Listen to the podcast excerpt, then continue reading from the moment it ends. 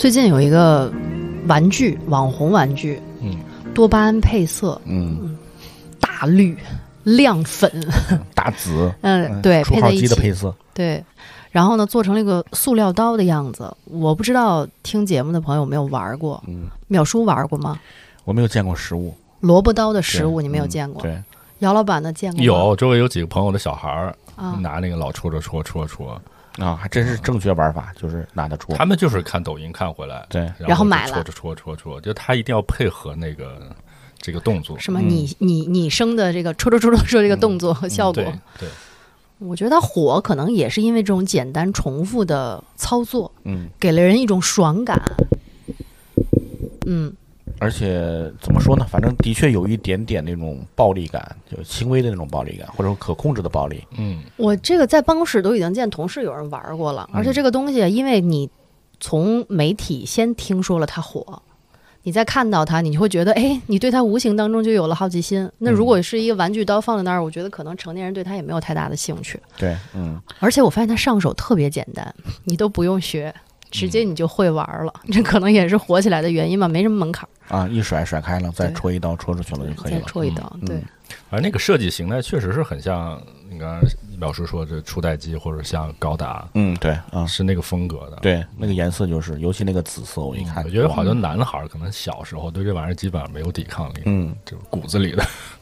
其实我觉得这个产品设计的还是挺有天分的啊。去后来大家也看到了嘛，就是实际上是 B 站那个 UP 主，嗯，他本身是一个 3D 打印的玩家，嗯，呃，但我后来看他的描述来说，他也不是一个纯粹的，就是光是爱好者，他的确也有商业化的诉求。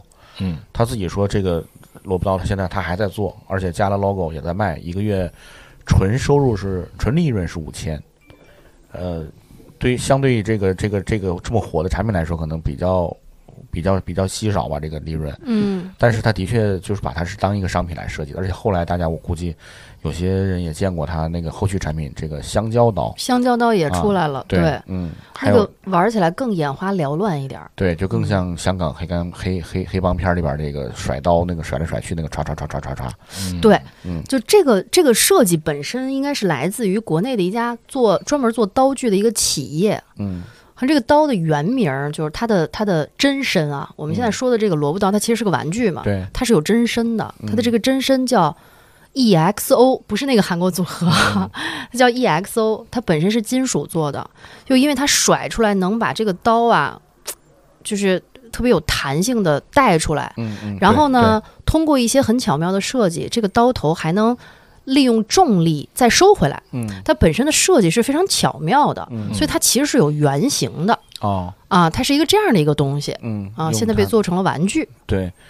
它火的话，我觉得这个必须得说中国的强大的制造力在后边有有做支支撑吧啊，因为我我后来也看了，就是一些其他一些玩 3D 打印的人来分析这个东西，就是嗯。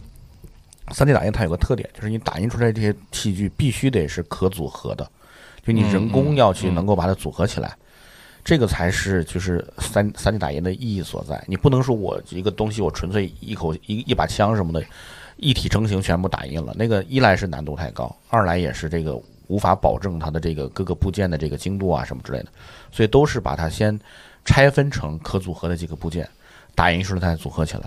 那反过来说，这样的一一旦一个物品能够 3D 打印了，它必然是特别好组合的，嗯，也是好逆向工程的，这是一个 学名，就是你可以去把它这个反着去解析出来这个东西是怎么造的。嗯，这也是就是我看那个有一篇文章分析说，萝卜刀全中国的销售量已经是两千万了。嗯，但我刚才说那个原创者才每嗯每个月才五千块钱收入，剩下的就全部都是这些逆向工程者的这个收入了。嗯，就是它被拆解了之后，然后再通过一种建模的手段，就可以单独的把各个零部件再再打印出来，对而且重重新整装一下就好了。而且真的证明了市场这个之后就不用 3D 打印了，就工是厂开模生对，产就行了。住宿工厂对。正常的规模化对生产就，好。嗯，姚老板不是也见也看过好多住宿工厂吗？那个效率，因为前些年我们行业里面有一波做潮流玩具的，嗯。那我们说的潮流玩具嗯。主要就是指像泡泡玛特这一系列为代嗯表的，就大概是就是半个手掌大小，嗯，对，对。然后有明确的这种人物设定的或者情绪的这种大小的东西。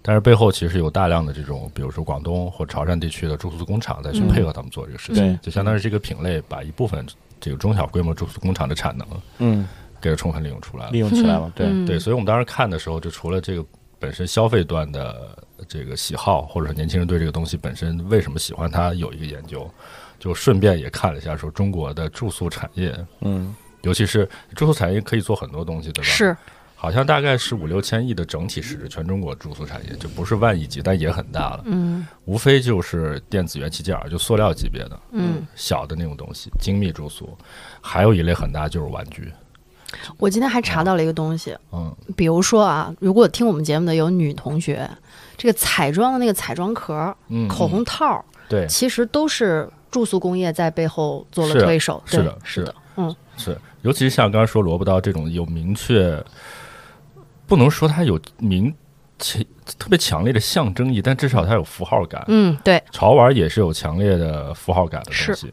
那这一类对于住宿业来说，从历史上看哈，呃，是很有对比性的。那上一个周期里面，我们认为有对比性的可考的案例，呃，米乐高肯定算是一个。嗯就我们现在看到乐高的这个所谓的积木型儿的这个东西，在乐高之前，你说有没有？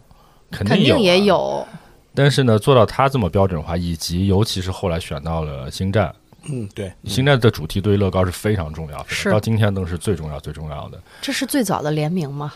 或者是他利用了这样的一个主题，把用户或者是这个小孩儿怎么去玩这个东西的一个框架给它搭起来。嗯说白了，呃，我为什么要买这么多东西嘛？嗯嗯因为我既然有飞船，就得有人物啊，有人物就 就得有配套的。有公仔，对，嗯，所以我们呃看到这一代的话，可能潮流玩具至少前几年能看到是有这个可能了，就是嗯嗯重度的潮流玩家的收藏者或者这个年轻人爱好者，他好像就吃顿饭一样，就会不断的去买这个新出来的东西。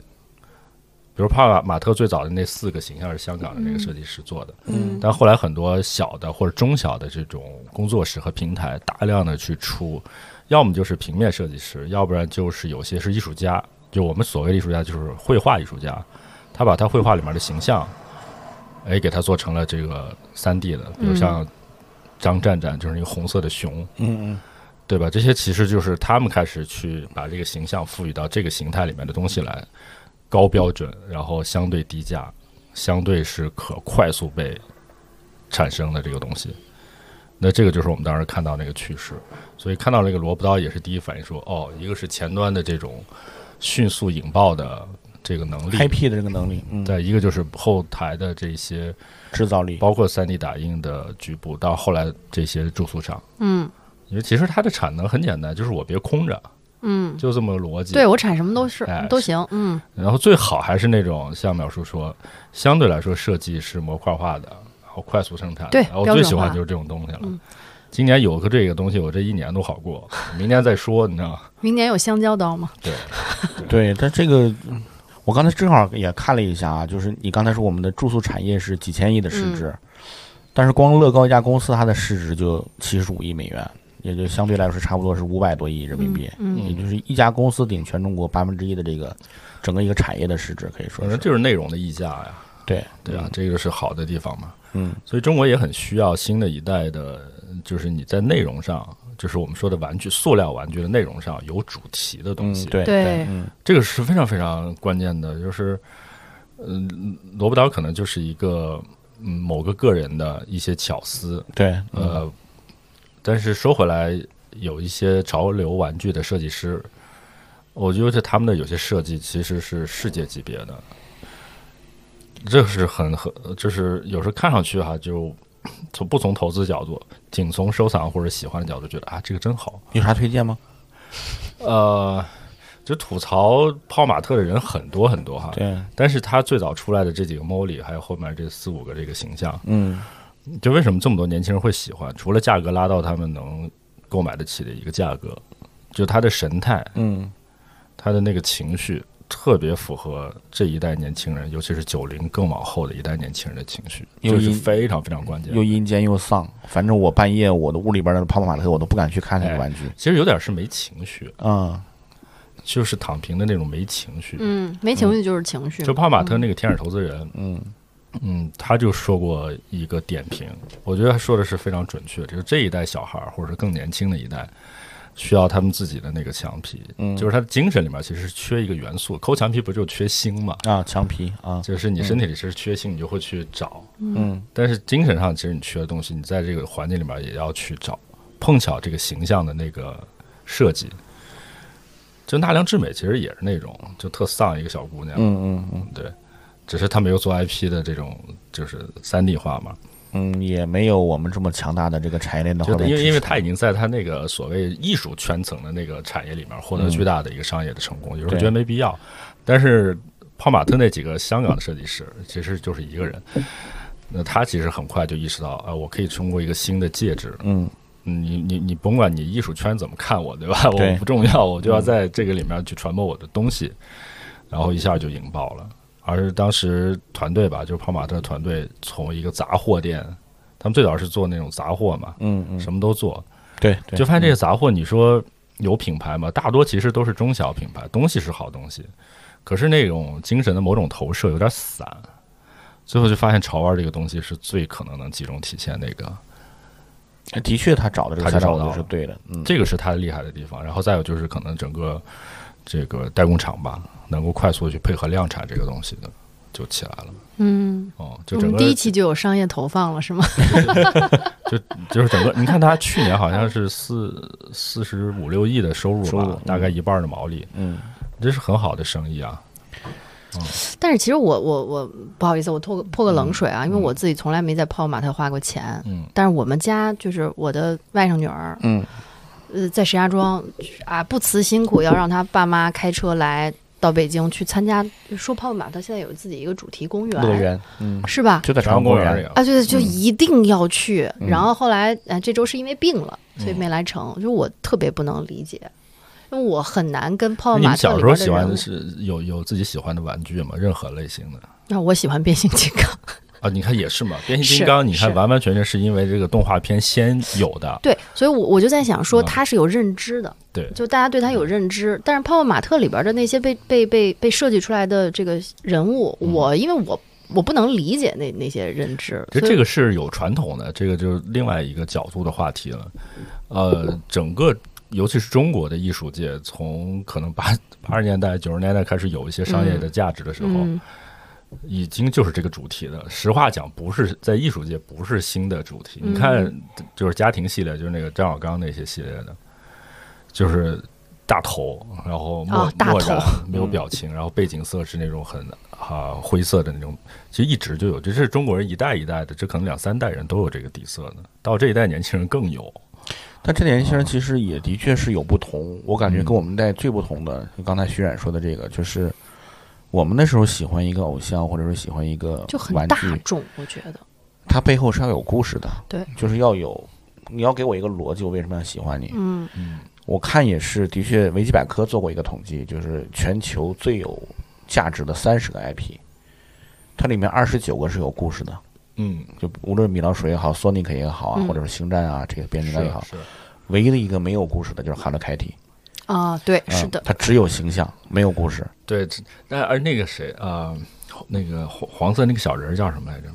小黄人儿吗？小黄人儿最早也是先有形象的，那个电影是后来拍。后来拍的啊对，但但但是你看，他就在丰满，必须得说，那那他的可能他更多的粉丝是来自于电影了，应该是。嗯嗯，早期可能是就是按漫画是或哪儿有个有个形象会，嗯大家会发现他的潜力。嗯然后后面那的确就是美国他做 IP 有经验的，他就是我要把这个故事化，把它立体化。嗯，对嗯而真正的这个 Hello Kitty 是日本的，嗯而中国消费习惯，我觉得这现在的确像日本的非常像。嗯泡泡玛特，你们刚才说的没有故事在后面。嗯然后另外一个这个叫就在中国很火的玲娜贝尔、嗯，星黛露，嗯。就这帮这个叫什么穿沙妲己这这这个个家庭也没有故事。对。那虽然是迪士尼做的，他们也没有故事，就是形象在这儿，然后大家就疯狂去吹捧。对，所以我有时候在想，就是这就是情绪跟记忆的区别。对，嗯，就刚才姚老板说的这个，就可能现在年轻人他喜欢那种 emo 的、阴郁的、面无表情的、无脸的那种、那种这种形象，嗯。他可能是在某一瞬间击中了这一代年轻人他的一种情绪，嗯。所以我没有办法跟爸爸妈妈对抗啊，那我就买这个类型的手办表达我的 心声。但是这是情绪，你情绪就是就是会变的，嗯就会一直在变化。但记忆不是，哦我觉得记忆这个东西它是更长线的。对呀、就是这个哎那个呃记忆规律不是也揭示了吗？你要记住一个东西，必须得把它逻辑化，或者说是这个关联化。就嗯，讲成故事。对，嗯，呃，我我那个泡泡玛特那个乐园，我是去了的呀。啊你们可能还还没来得及去，没去赶赶紧去找找票或者什么的，咱们可以再约一次再过去。嗯他的努力就在于他想去赋予这些 IP 故事。嗯他有一个地下的一个那个有一个节目，就每嗯天七点开始一个地下巡游，是这帮这个玩家们跟着他们工作人员走走一圈儿，嗯就是那个有一个形象的什么丢了一个什么玩具，我们去帮他找回来，然后在这过程中，他们每个 IP 的这些性格会暴露出来，哦，呈现给你，然后他会出来协助你啊，或者说是去给你出谜语啊，嗯嗯等等诸如此类。然后最后你看一场演出，这个所有的玩家一起协力去把这个玩具再复原回来，就这么一个完整的这么一个沉浸式的故事，等于是嗯，就让你参与到故事当中了。你跟他们产生了互动。嗯嗯所以就好像迪士尼里边，其实迪士尼乐园我最喜欢玩的那些钢铁侠也好，蜘蛛侠也好，他们的特点就是，就一定是让你跟他一起参与一场冒险。嗯然后最后他关键时刻出来去力挽狂澜，这个人物去把这个所有的玩家都救了，然后再去去解决这个大 boss。无论是啊，变形金刚也是一样的这个逻辑。嗯在这个过程中，你跟他有并肩作战的情谊，你也会对他这个 IP 更有认可。嗯我觉得，虽然这个庞法特乐园现在还很简陋吧，可以说，船湾公园本来就不大，他自己还只占了三分之一的，可能是那哦那个，就现在就一个城堡，一个嗯。一些什么小玩具屋，他但是用心应该是这样，就让大家去产生更有层次的记忆吧，跟这些 IP。嗯。你觉得就是击中情绪的东西，它可能就靠命嘛，就是火，它可能是靠社会情绪。对，哎啊啊，你说靠命，对对，嗯靠嗯命就是就刚好在这个时间节点，我的一种形象击中了当下的社会情绪，哪怕是一小点社会情绪，嗯。也会有涟漪和波澜。但我觉得，似乎从概率上来讲，有故事、有记忆的这一类 IP，嗯。它能活得长久的可能性概率就会更高。对，虽然成本更高，对，嗯可能就先出来，像今天这个自媒体的这种传播的能力，只要这个视觉的形象先让大家看到，先认知了。像潮流玩具的这一代，普遍被国内的认知是 cos 的那个形象。cos 是谁？cos 就是那个有点像个阿童木，但是那个耳朵就是像个波浪形的，两个眼睛是两个叉叉，他有故事吗？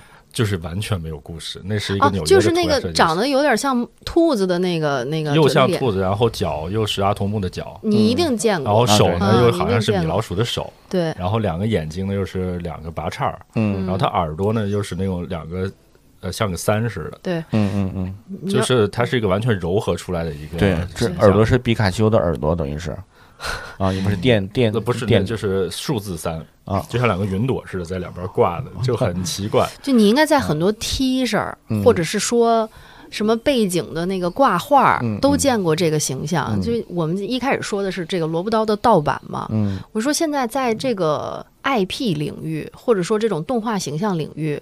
这盗版真的是无处不在，嗯甚至有的时候你会觉得，哎，盗版多了，证明哎这东西真的火了。火起来了啊啊，嗯。啊，这个我经常把它混成米老鼠，哎，你看这个就是它有意思的地方。嗯他在 cos 别人是吗？对，因为这些呃设计本身它就是要去把以前那些经典形象给你柔合进来综合起来，对，嗯当然，这个玩法本身在以前平面的这个绘画领域啊，不是个新鲜东西。嗯从达利那个时代就开始天天去打破这种经典的融合，然后这个呃叫什么？这和这种人都很难定义他，嗯嗯，但是我们觉得他应该算是这一个环境下的艺术家。呃，这应该可以叫波普，对，他是嗯波普类的，对但是他的工作的方式就是把一件经典的形象，对然后给融合到一块儿去。其实有时候他也不好说融合，比如说融融合出 cos 这个奇怪的形象来，大家会不会接受？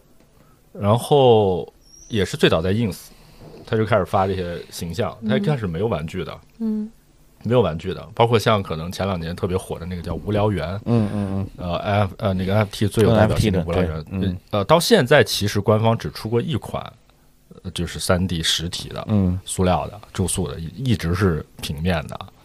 但是他们就后来就哎有个香港的经纪公司，专门你知道香港本来的艺术经纪公司其实是怎么讲非常高潮的，比较发达吧，很发达。嗯后来呢，就把它相当于是签了，好像是签的可能是亚洲地区的嗯，宣发，就做了巨型的 cos，就飘在那个维多利亚的那个海，维。港上面，哦，后来做成事件了，哎就这就是他们的能力。嗯，像大黄鸭一样，其实。对嗯。他们能力就是呃你这个东西未来的产业化，呃，包括可能我们刚才说的故事的延伸，嗯嗯这个是之后的事情。嗯，但是第一步要做的是先把这个视觉符号啊。在极大的公众层面上给它曝光。引爆。嗯。对，嗯，啊，当然像萝卜刀这种幸运的，就是他都没做，或者也没有任何一个所谓推手在背背后，完全我觉得他有推手，我觉得抖音就是其我觉得这第一个制作那个戳戳戳那个，啊那人应该再找出来，他应该也他可能也没想到就这么一个，我我觉得他应该是无意识的，有点儿对他应该是无意识的，对但没有那，么想的细。对只能用你刚才的一句话说，萝卜刀他也是命好，就是赶上了这个、这个怎么说呢？小孩儿首先是需要一种高度重复、高度简单的一种玩具来，嗯需要它是需要的。而且还便宜，呃，对，形象又比较鲜明。其次就是抖音也需要一个热点。是我们经常说抖音，每次都说它为啥热了，我们最后说对幕后有没有，这是巧合还是谁推出来的？其实现在看就是巧合，因为嗯抖音火的力各种东西，其实你看没有什么规律，但是就只能反过来说，当时有社会这个情绪。嗯，嗯。萝卜刀的情绪就是我小孩也需要一种就是这种玩具嘛，就是，弱对抗，嗯嗯，弱对抗，然后又然后又需要一种这种就是特别爽感的这种，他那个甩开的声音，嗯，那个无意中我觉得就是迎合了这个儿童的这种认知心理，嗯，而他的声音，他那种爽感，对，哦而且而且就是它嗯。是又叫刀，那我就是有一种暴力的这种这种这种嗯，呃想象，但同时又安全的要命。对，就是我我我想说，就这不仅局限于儿童玩具了，嗯就是你们有没有发现，就见过这个东西啊？就我现在就在想，如果我是一个家长，我现在有一个，比如说七八岁的孩子，他突然间有一天给我拿回来这个玩具，我应该是第一反应觉得天哪，这么危险，你怎么能玩？然后呢，看一看，觉得哎，这好像也没什么危险，嗯然后可能甚至会跟他一起玩。我觉得这可能是很多成年人在面对这个事儿的时候，哎，觉得这东西好像也挺有意思的，我也拿来玩两下。对，抖音上好多就是那种呃男的，就是啊。这这个这个在家里面跟媳妇儿，嗯。因为抖音上有一个系列，嗯。就是那种男的在家做特幼稚的事儿，拿一个水枪什么嗯的在那儿，然后这个就是最近这个里面的主题的对，对，就 它有向成年人生活蔓延的趋势，嗯 一个成年人解压的方式就是把自己退化成一个儿童嘛，实际上啊。就这挺有意思。对，所以说我觉得这也是就是大人在后边推波助澜，小孩儿在后面就是他必然也会形成一种这种可以说是模仿吧，一种嗯风气。嗯从抖音上火起来之后，然后然后扩展之后，你会发现另外的抖音上有一个耗流量的一个特别简单的办法，什么火你去怼什么，嗯，所以就会 立刻有人说他就会要给他找十大罪状，给你生凑都凑出来。然后这个传统媒体再跟进去，这个去再去跟进，再分析，对这个，我觉得就是，反正有微博之后，我们我自己传统媒体出事呢，我就发现特别悲哀。以前是我们传统媒体来设定议题，后来就是这些社交媒体设定议题，我们跟在后屁屁股后面去合理化它。嗯，像这个萝卜刀，我现在我把话放这儿说了，它根本就没有危险。是很多就是有一些炒作的时候，有些专家提醒学校要管制，这个家长要注意，要陪伴。嗯，纯粹的全部是被抖音上那些 UP 主去吓的牵鼻子牵出来的。嗯因为你看他他他们那些 UP 主做选题的一个逻辑就是这得火是吧？我就来，我赶紧我就骂他一顿对，哎，我也火了，我这声音火了。然后呢，大家当你发现你开抖音一半屏幕是如何玩萝卜刀，嗯另外一半屏幕是告诉你这东西有多危险，嗯那你必然会我也要去做个选题。记者们看到要做个选题，那记者要做选题，他为什么能找到专家来反对呢？这也有一个技巧，你快跟我说说你就直接问这个专家，啊，请问您觉得萝卜刀危险吗？对于这个小孩使用萝卜刀，我们是不是要监管一下？嗯那一般你这话都递到这儿了，专家说肯定是他客观上是有一定危险的，嗯我们也要注意什么之类这些。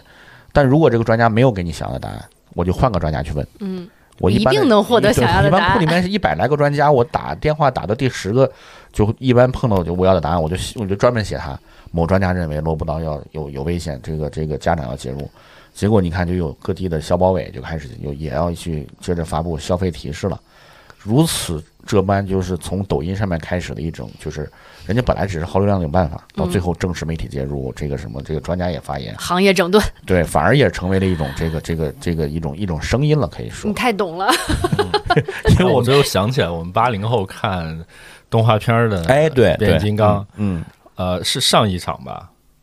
嗯，译制的时候是上一场上上影场，对，呃上上海上上海译制场，上海电影译制，啊，对对对，上海电影译制片厂，对。嗯还没到第二代，就是补天士那一代时候就嗯不让播了。对，就暴力了，嗯。就是家长去买这个玩具已经都快破产了，就是这样，就是这样，就是投诉的。对啊，啊！就因为本来它就是个商业营销，嗯。它是先有玩具，然后后来有动画片。有了动画片，对，没想到就是卖嗯脱了，这整个就是，你而很贵。我小时候一个很小的，就巴掌大那种二三十块钱，在那个嗯。年代就是一个家庭就咬咬牙你能买一个，是大的我大的就记得我有一个特别大的，我一嗯记得特别清楚，九十八块钱。那当时真的是咬了咬碎了后槽牙，才把那个嗯变形金刚买回家你父。母还是挺爱你的，你抱我回家也没有人什么，一年可能也就买那么一次两次吧，好像啊那次是得了个什么大奖，是大的不得了的奖，说那玩具随便挑，我就挑了个最贵的，就变形金刚，九十八块钱，我记得特别清楚。你那会儿还不知道边上有四五百的呢，可能。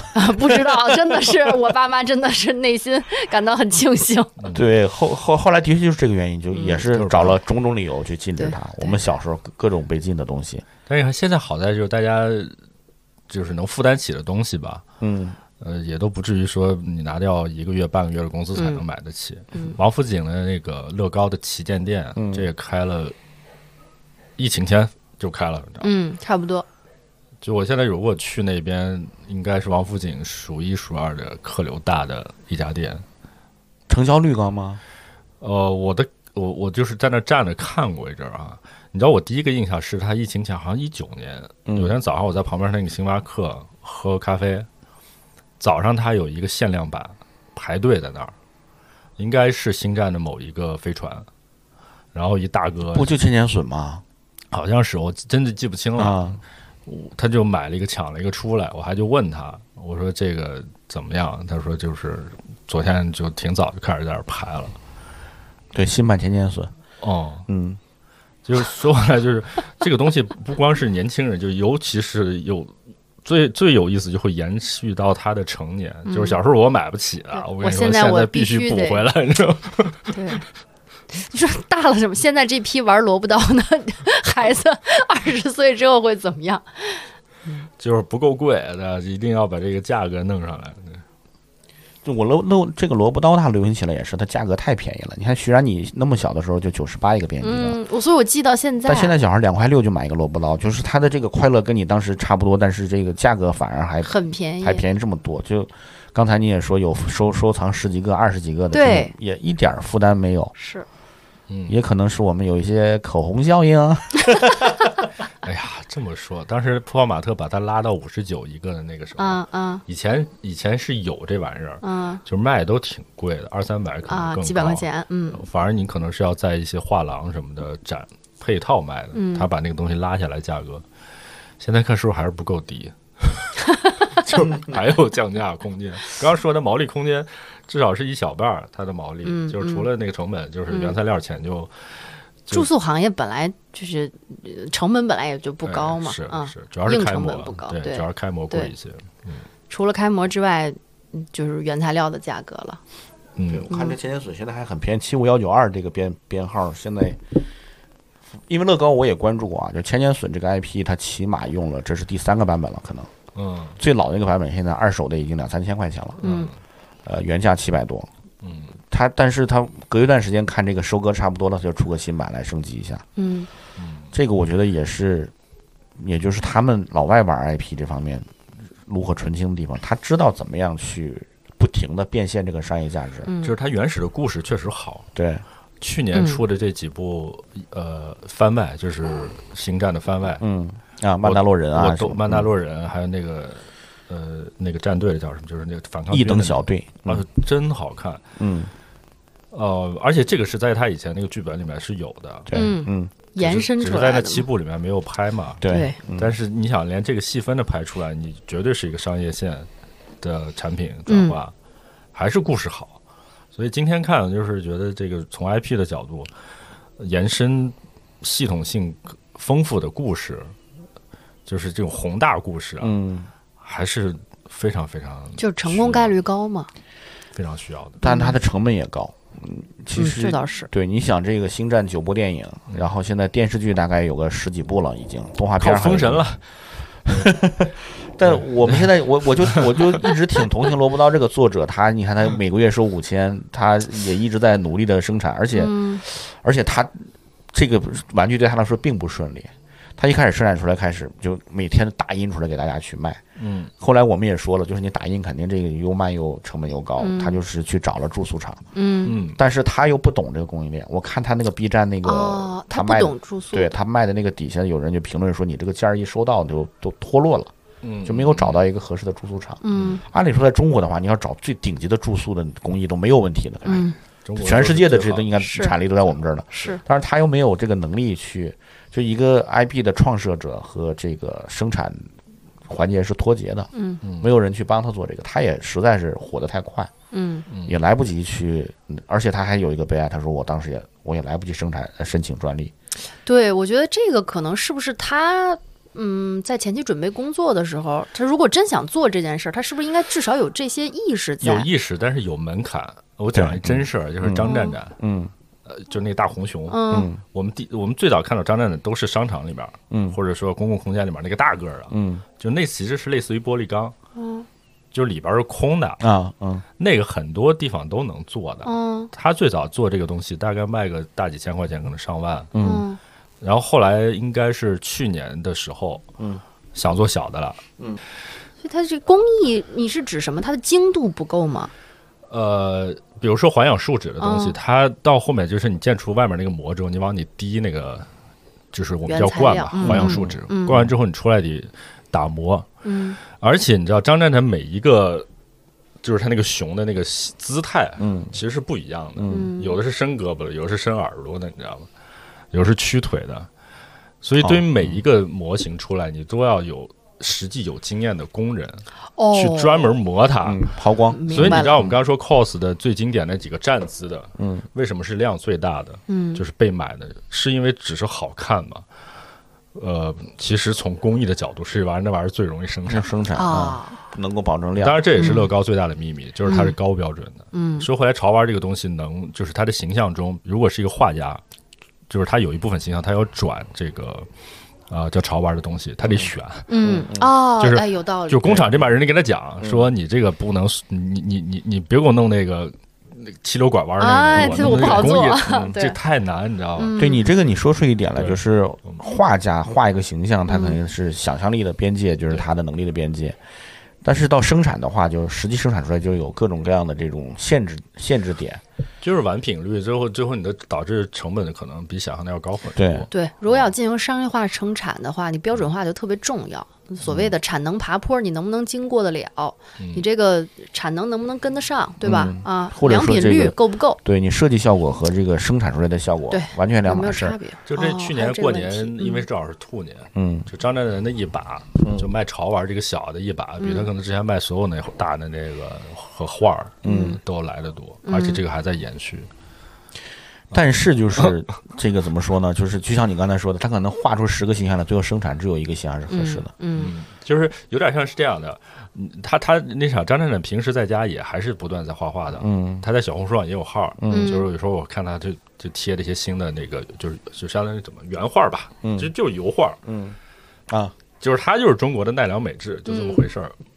然后，但是他因为开始有了这套做这个潮玩的经验，就开始知道说有一些我就不用画成大的了，嗯嗯。啊，我就我我就画恨不得是一草稿，嗯嗯。然后工厂人去直接，因为这样泡泡玛特公司里面好像有将近两百个这种所谓的嗯，类似于建模师，嗯。就是他把平面二维的这个草稿的东西变成一三维的，嗯。就是用我们的三维三 D 软件变成一三维的，嗯然后给到工厂去。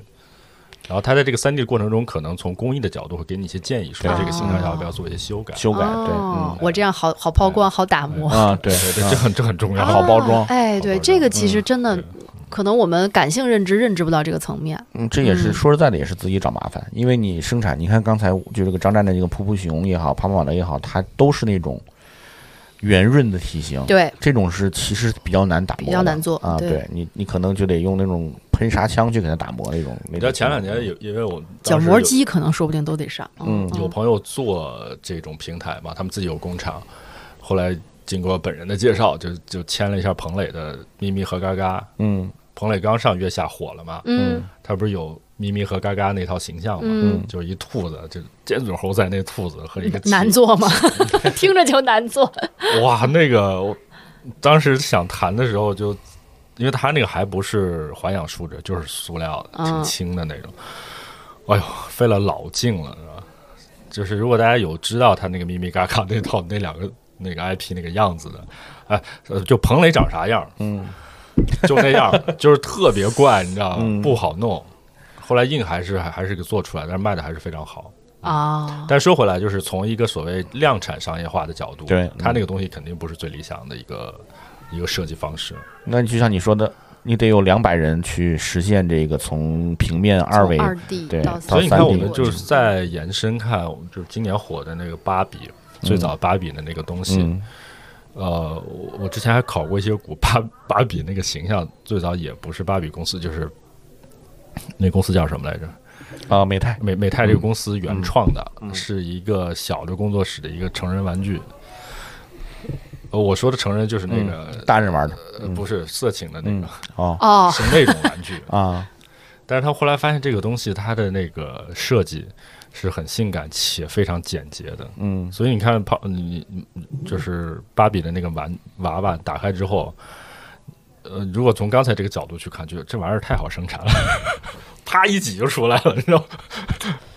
挤出来。就是它那个身体是那种塑料的，就是啊空心儿的，啊对啊在那个年代，这种工艺应该是最容易上手的，嗯。啊，就是有个模板就行了，而且它胳膊腿是就是插进插进去的。嘛啊，对，就啪一就是那个注有一种注塑工艺就是就是压，嗯。就冲压。对，然后里面灌一些这个那个什么聚聚乙烯、聚甲烯，就啪一压就出来了，然后装一盒子里。后来他们发现的是这个东西，最后在风格和所谓的人设上，做了很多故事的设定和当年那个流行的一些东西的融合。嗯但是从生产的角度来说，就是这个东西好生产，太快了，你知道吗？嗯好生产。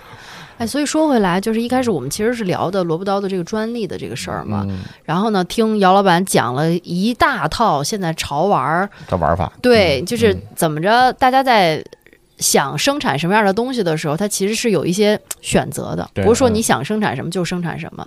但我还是觉得这个作者，如果他真的是有商业化的，他本身就有商业化的目的，嗯，那你这个专利其实。我当然，我这属于站着说话不腰疼了啊！它是不是可以提前设计上？就以你对这个行业的了解的话，他没有办法去申请专利吗？打个比方，这个就跟一个，比如月下今年上半上周就结束了嘛，啊，就这些所谓的乐队和经这个歌手，你说他不想红嘛？就他所谓的红就是商业化嘛。嗯对，可是他要知道整个唱片产业和今天的所谓基于呃线上媒体的音乐传播嗯这个体系是怎么完成的？就是成功在你没有准备的时候。我举个最极端的例子啊，呃，这个是很多摩登天空的这些签约的乐队，包括这次月下，没有。但是我觉得抖音上很多火的歌都是属于你只要听过了副歌，你就知道哦，原来它是这首歌我有一段时间，我的微信铃声就是就是换小强那首歌之前就是他。啊！我听听，我来吧。我觉得肯定听过，但是就是对不上名儿。啊，听过，听过，听过。那哒哒哒哒哒哒，这全中国人应该没有人不知道，我觉得。这首歌目前在抖音被引用的次数，然后说说错了，被引用的人数，就是说有两千三百零七万个作品。啊，哦，对，你知道这是什么概念吗？嗯，我看一下抖音上现在在前面引用他这些作品的这个播放量啊。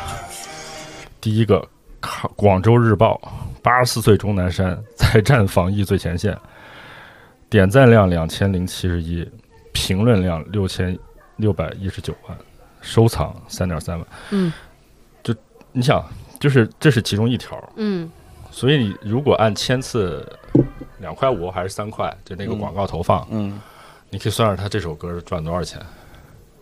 我想说这个东西是说，这个人就不是这个抖音上写的那个什么阿荣，那是他找的一个歌手。嗯这个人叫刘涛，是一个在很小范围圈子里面知道这个人的，就是大家看过那个叫缝纫机乐队就是他，所以他是一个属于那个，但是他有点意外，因为新的传媒环境的那个版权嗯。嗯。带来了一种规模化的可能。他写了一个符合嗯这几年某一些特定我们家场景的那种嗯。旋律和歌词的人，嗯。然后意外的充分放大，他能挣到的版权费，我我不知道现在该怎么，我也问过抖音的人，就没问到这个具体的数字，但是我猜可能是大几千甚至上亿的，嗯然后每年还每每年还会持续有，啊就广州日报这一个，你说如果签字三块钱，那八千万的话就二十四万块钱，差不多。我想知道它这个收费是按播放次数收费对吗？对哦对，这个跟就那个互联网广告是一样的，嗯对。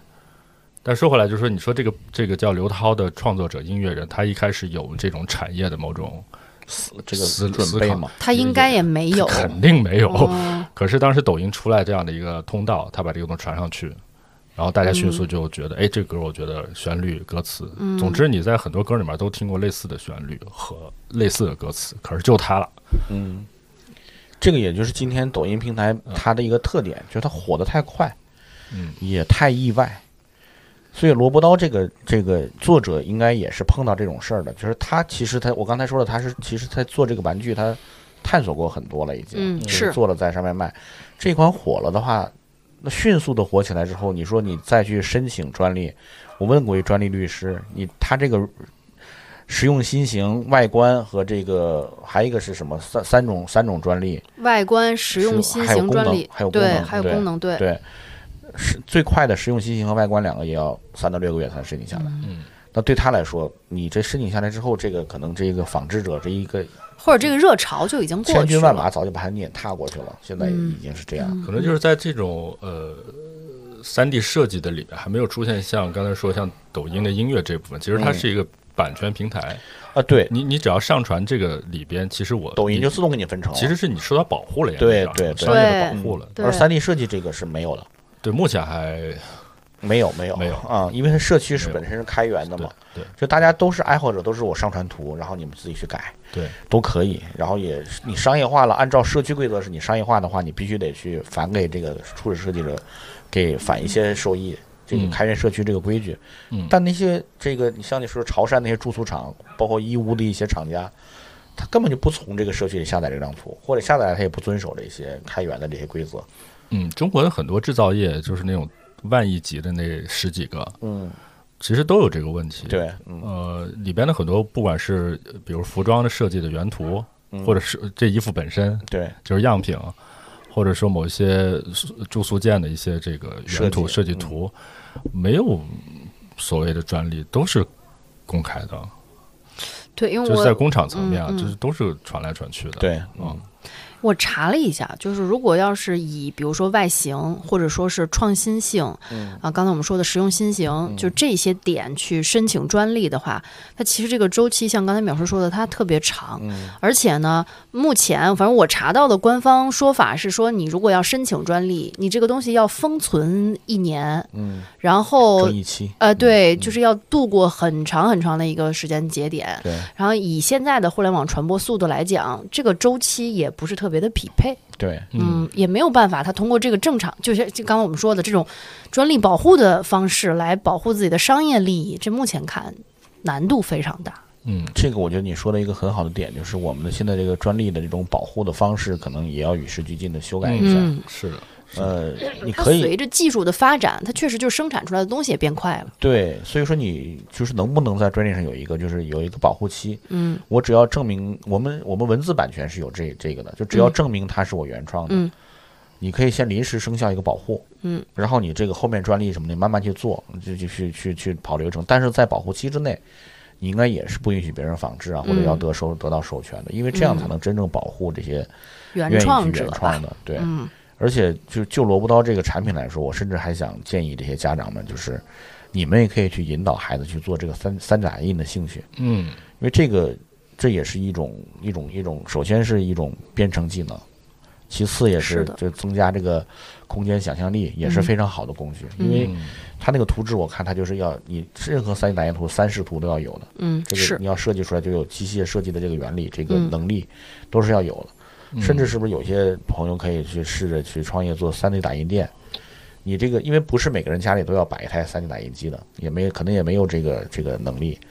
呃，你现在有特别袖珍的了，是有一两千块钱就可以做到精度很高的 3D 打印机了。对，但是即使这样，也没必要每家庭买一台啊，那倒是，那嗯肯定不就就是有非常那种。可以租的，就是相当于你你呃，其实你现在在呃很多小平台，甚至我就在闲鱼啊，我经常嗯。自己也会弄，哎，对对对，我就拿那个就 Pad 上有个叫 Shape 三 D 的。嗯。啊，对对对，非常好用，因为它是用笔就可以画，嗯。不像以前 CAD 你还得用鼠标和键盘，嗯。它是用笔就可以画。嗯，原型画出来之后，就淘宝找个店，就哎，淘宝找个店就给你打了啊对。因为也不会太复杂嘛，嗯。分分钟的事情。我们对家有个沙他那有车床。就是 3D 打印。都都甭三 D 了，他那有车床，对，直接给你车一个，有现直接给你对车一个，一会儿金属件都可以。我跟你说，啊就我发过去一个小时，车好了，嗯。给我拍嗯。照片过来，也不贵啊，也不啊贵。很爽的，对关键是很爽啊。嗯这这真的就是我我是怎么着发现的？就是认识一个做军工的朋友，我有一天去他们工厂参观，发现我说：“哟，你这儿有个三 D 打印机。”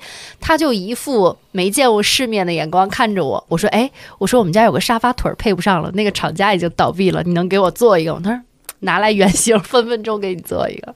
那原型它还得设计那个，它对他，是他他是要建模，他要建模，我就把嗯另外一个拆下来，然后嗯给了他。我说：“你就给我做一个一模一样的就可以。”现在更快的就是那些扫描枪嘛，嗯嗯啊，它扫一下是吗？就是它呃是是一排出去的激光，然后嗯绕一圈儿绕绕几圈儿，哦，那个精度会非。当然，我们现在手机那个深度摄像头也有类似的功能，嗯但是工业级的是有那个枪的。但是嗯，总之现在想复制一个东西，太容易。也就是说整个 就是生产和制造的工具层面的嗯软硬件的，嗯，已经是可以说是民用级别的了。就非常成熟了对哈。，真的是淘宝上面有无限的这种能力让我们去用的。嗯你们一说我也想起来，不光是塑料件儿，就金属件儿什么的，这个哎螺母、螺钉什么之类，找人去生产也没问题。这就是黄岐山市场之前说的整个嗯制造产业的数字化。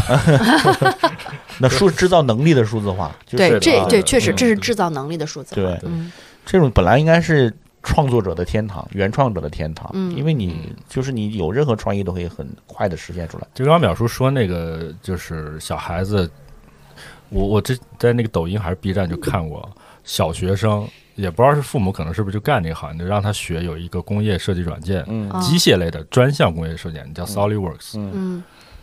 就是在电脑上呃，在那个对，就是 PC 上的。嗯六岁啊，夸夸夸那个流畅程度，嗯我就觉得啊，就是今天你学什么钢琴、跳舞，如果你不喜欢，就不要去了，学这些。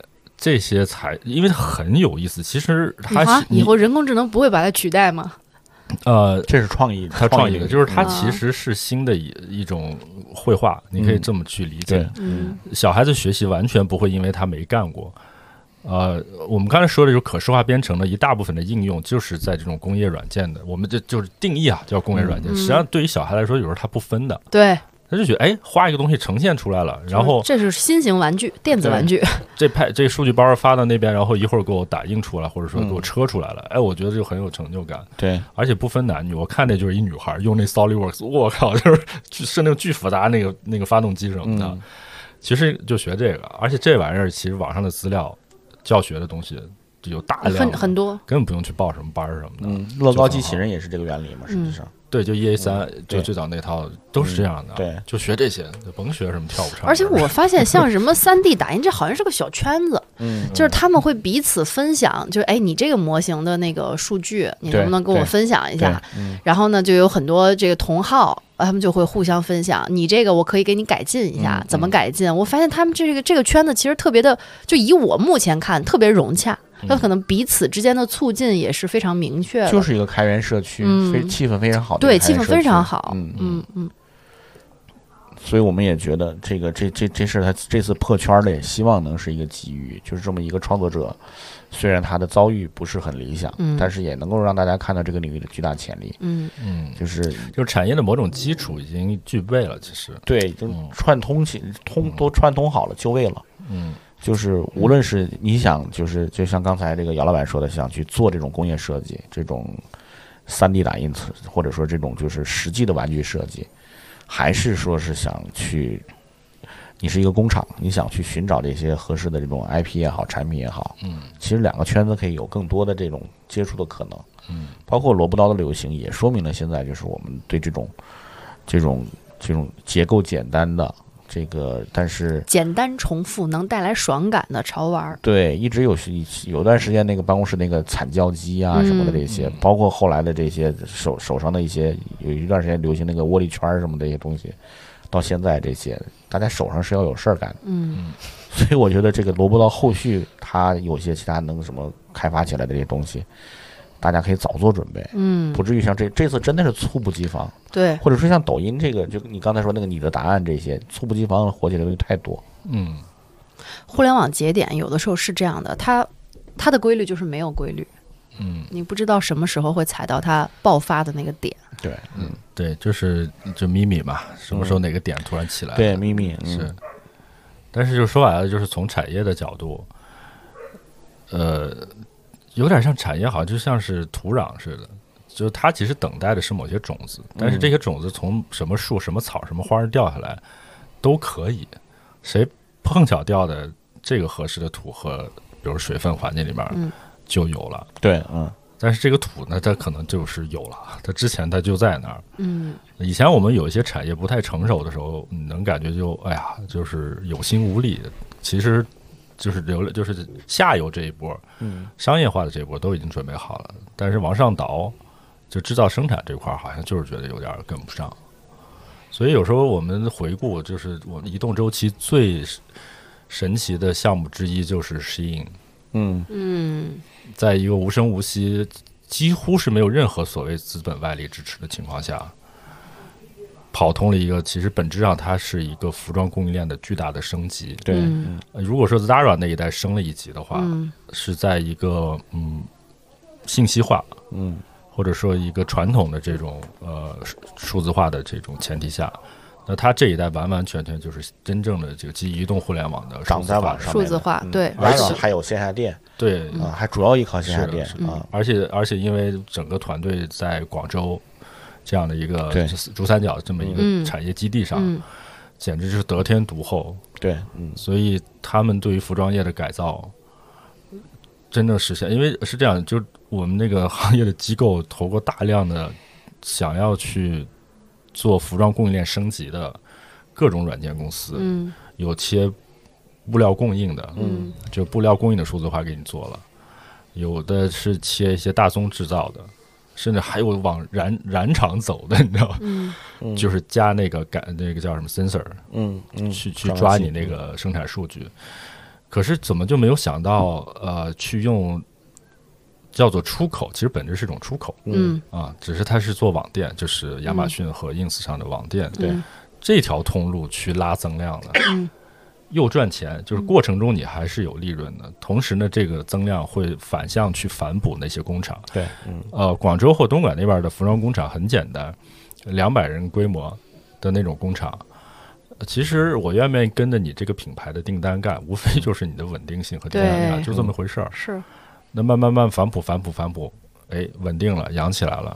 那好像今天可能是好像是八百多个自营的吧，嗯也不是自营，但是很性质就是自营，基本上的订单就都是适应给的，就很像 Zara 当年那些代工厂，呃这个所有权不是 Zara 的，嗯。但你的订单或者你的生命线也是个链儿，对吧？对适应链儿是人家嗯所所掌握的，就是链主，但是因为这个过程，程中，你一定是用它整个的软件系统，所以整个服装供应链的这套体系就被我们真正意义上的叫数字化了。对。而它是最神奇的一家，就很就觉得啊，真好啊。哎，那如果玩具这个也能，其实玩具在中国的玩具其实很惨的。我我们有朋友去潮州那个住宿中心，嗯可以说是，嗯那整个潮州的这个这个产业基本都是玩具产业，嗯。但是没有自己的 IP，嗯。然后就是国外的代工的过来一点，然后他自己就国内的就潮来潮去，嗯然后再想办法再偷税漏税弄一点儿，这个嗯去这小企业嘛，就是申报一些这个税务优惠，嗯。产值非常的，可能流水规模非常大，但嗯。产值其实不高嗯，而且也没有什么利润，因为都在卷嘛，大家。嗯。嗯互相卷，嗯。